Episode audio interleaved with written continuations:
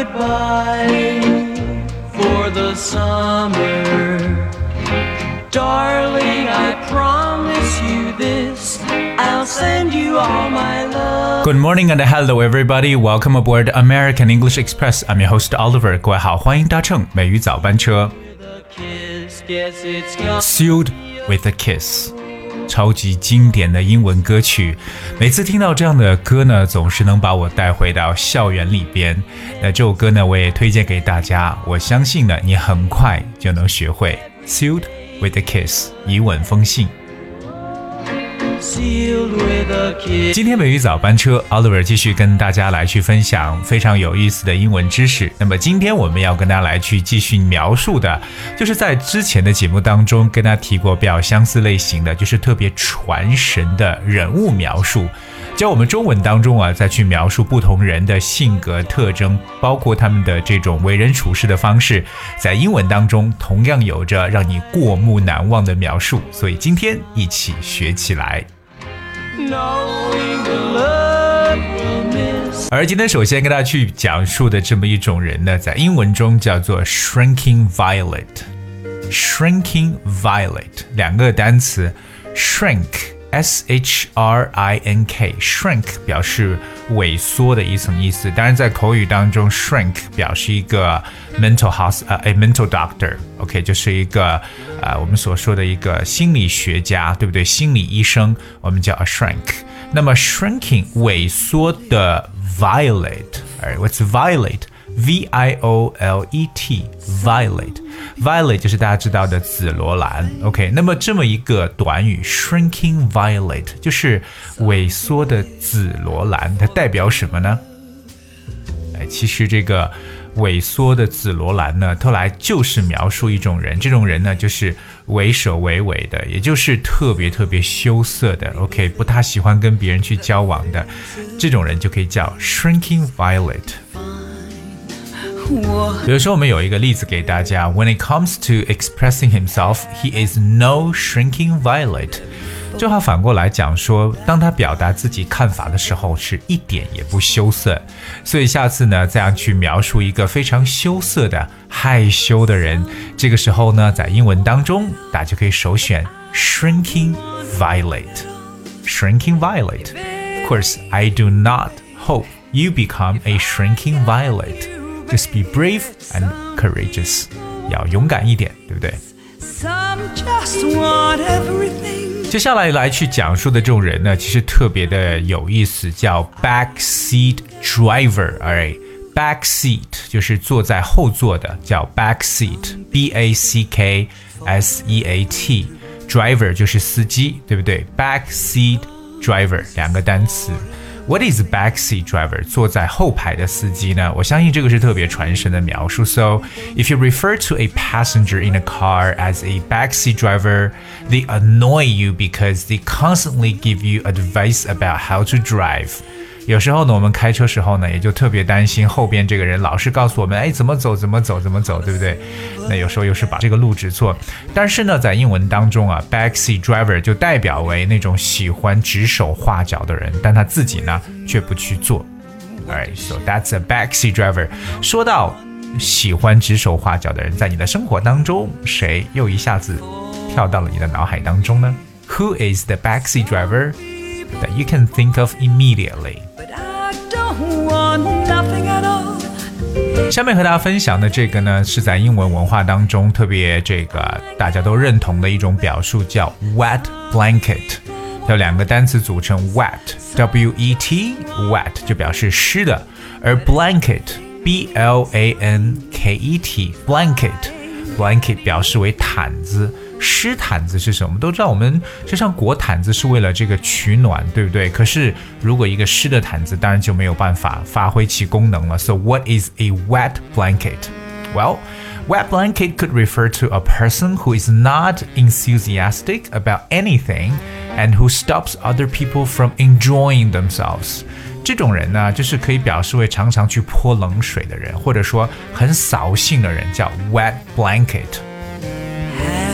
所以呢，有些人呢老是给你泼冷水的话，这种人叫 wet blanket，湿的毯子。在口语当中，如果想说什么事情或什么人真的非常令人扫兴，还有很多种说法。譬如说，如果描述 someone is a downer，就是 down d o w n 加上 e r downer，也就表示让人失望的，让人觉得很扫兴的一个事情，such a downer。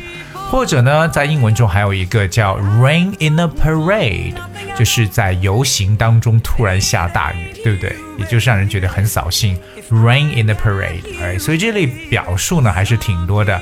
那今天给大家讲述的这个叫 wet blanket。下面跟大家来去讲述的这种人呢，叫 late bloomer，哎，late L A T E late，我们都知道 late 表示迟到的，bloomer B L O O M E R bloomer。我们知道英文单词 bloom 表示开花，对不对？bloom 以前跟大家来去分享过席慕容的一首英文诗。A blooming tree，一棵开花的树。哎，那这首诗的英文版吧？那什么叫做开花开得很晚的人呢？Late bloomer，这个就是我们中文中常说的一个大器晚成的人，对不对？他的很多优势，或者说他的很多这种特点呢，真的是比平常或者比这个同龄人呢稍微要晚一些。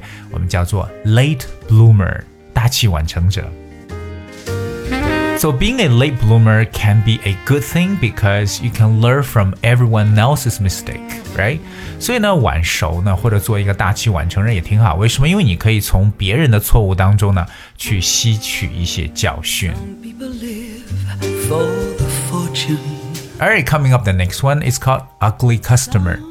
这个时候很多人都觉得很难去理解，ugly 表示为丑陋的，u g l y ugly。 Customer 就是顾客，对不对？什么叫丑陋的顾客？What is a ugly customer？其实 ugly customer 跟这个顾客本身是没有任何关系的。Ugly customer 表示的是一个非常可能很粗暴的一个人，就是难以对付的一个人。OK，就 someone's being behaving very rudely，可以理解为就是可能行为举止非常的无理粗鲁，这样的人呢可以叫做 ugly customer。 下面这个呢是特别有意思的，大家一定要记住，叫 name dropper。name 就是名字，n a m e。第二个单词叫 dropper，我们知道 drop，d r o p 就是扔下来、掉下来，right？我们把这个词变成为 dropper，d r o p p e r，dropper。What is name dropper？什么叫把名字扔下来的人呢？其实 name dropper 表示为什么呢？就是说。 你老是会跟别人对话的时候提，哎呀，你知道我认识这个这个人，这个人是某某某某某，特别特别出名，对吧？就是可能这个人呢，他跟别人在谈话过程当中啊，老是会提及一些特别有名的人，觉得我跟他是有一定关系的，所以呢，在我们中文中就觉得是，哎，拿这些名人呢来去提高自己的身价。特别呢，可能一些人到了二十多岁、三十岁之后呢，就会显现出哇，我的人脉关系特别好，我认识谁认识谁，对不对？这种人呢，就叫做 name dropper。name dropper 就是以仿佛很熟悉的口吻谈到名人的这种人，就觉得哇，我们俩关系很好。其实并不如此。For example, the guy is a name dropper who always mentions that the chief police officer is his brother。那个家伙呢？ 又又是抬出他的兄弟是警察局长的名号呢，来自抬身价。所以一个人呢，通过谈及别人，特别是个名人来自抬身价呢，就叫做 name dropper。下面这个词叫做工作特别卖力的人，怎么称呼呢？啊，工作特别卖力的人在英文中叫这个我们所说的 eager beaver。哎，eager beaver，eager 是很渴望的，e a g e r，eager 渴望的，beaver 是一种动物啊，b e a v e r，beaver 就是河狸，OK，beaver。以前我们讲过一个短语叫 as busy as a beaver，像河狸一样忙碌，就表示特别特别忙。那么 eager beaver 呢，means an enthusiastic person who works very hard，就是一个干活特别卖力的人，对工作极其有热忱的人。这叫做 eager beaver。为什么要用 beaver 呢？因为我们都认为呢，海狸被人被称为是野生世界中的建筑师，因而呢，常来代替这种勤劳的人。你像我们中文的文化当中，一说到勤劳的人呢，大家想到的就是 bee 这个蜜蜂，但英文当中呢，用到的就是 beaver 海狸或河狸这个词。最后想跟大家分享的这个呢，叫 mall rat。 All right, mall rat, M A L L mall。OK, mall 表示购物中心，而 rat 就是老鼠。什么叫做购物中心的老鼠呢？Well, mall rat basically refers to you know young people who spend a lot of time hanging around in shopping malls with their friends. 哦，原来这个 mall rat 指的是特别喜欢这个爱购物的这种年轻人，或者说呢， 特别喜欢去逛商场的这种年轻人呢，我们叫做 mall rat。So, are you a mall rat? I hope not. 当我们以前跟大家去讲述一个字叫 shopaholic，就是这个购物狂的说法。But I think young people should spend more time on things that are more significant rather than just hanging around in a shopping mall. So try not to be a mall rat. Alright, so today we actually covered some idioms, very, very vivid idiom describing people's personalities or the way people would deal with things and affairs. And I hope you guys will really remember what we talk about today. And uh, I hope you guys learned a lot as well. 所以今真的是希望大家今天能学到了真的很有用的东西，这些传神的英文表达描述人物的真的是特别特别的好玩，所以希望各位呢能够去记住。 Alright, guys, we have for today's show. 今天节目到这里，最后送上一首来自 Calvin Harris 和 Dua Lipa 的歌曲《One Kiss》。Hope you guys enjoyed and thank you so much for tuning. I'll see you tomorrow.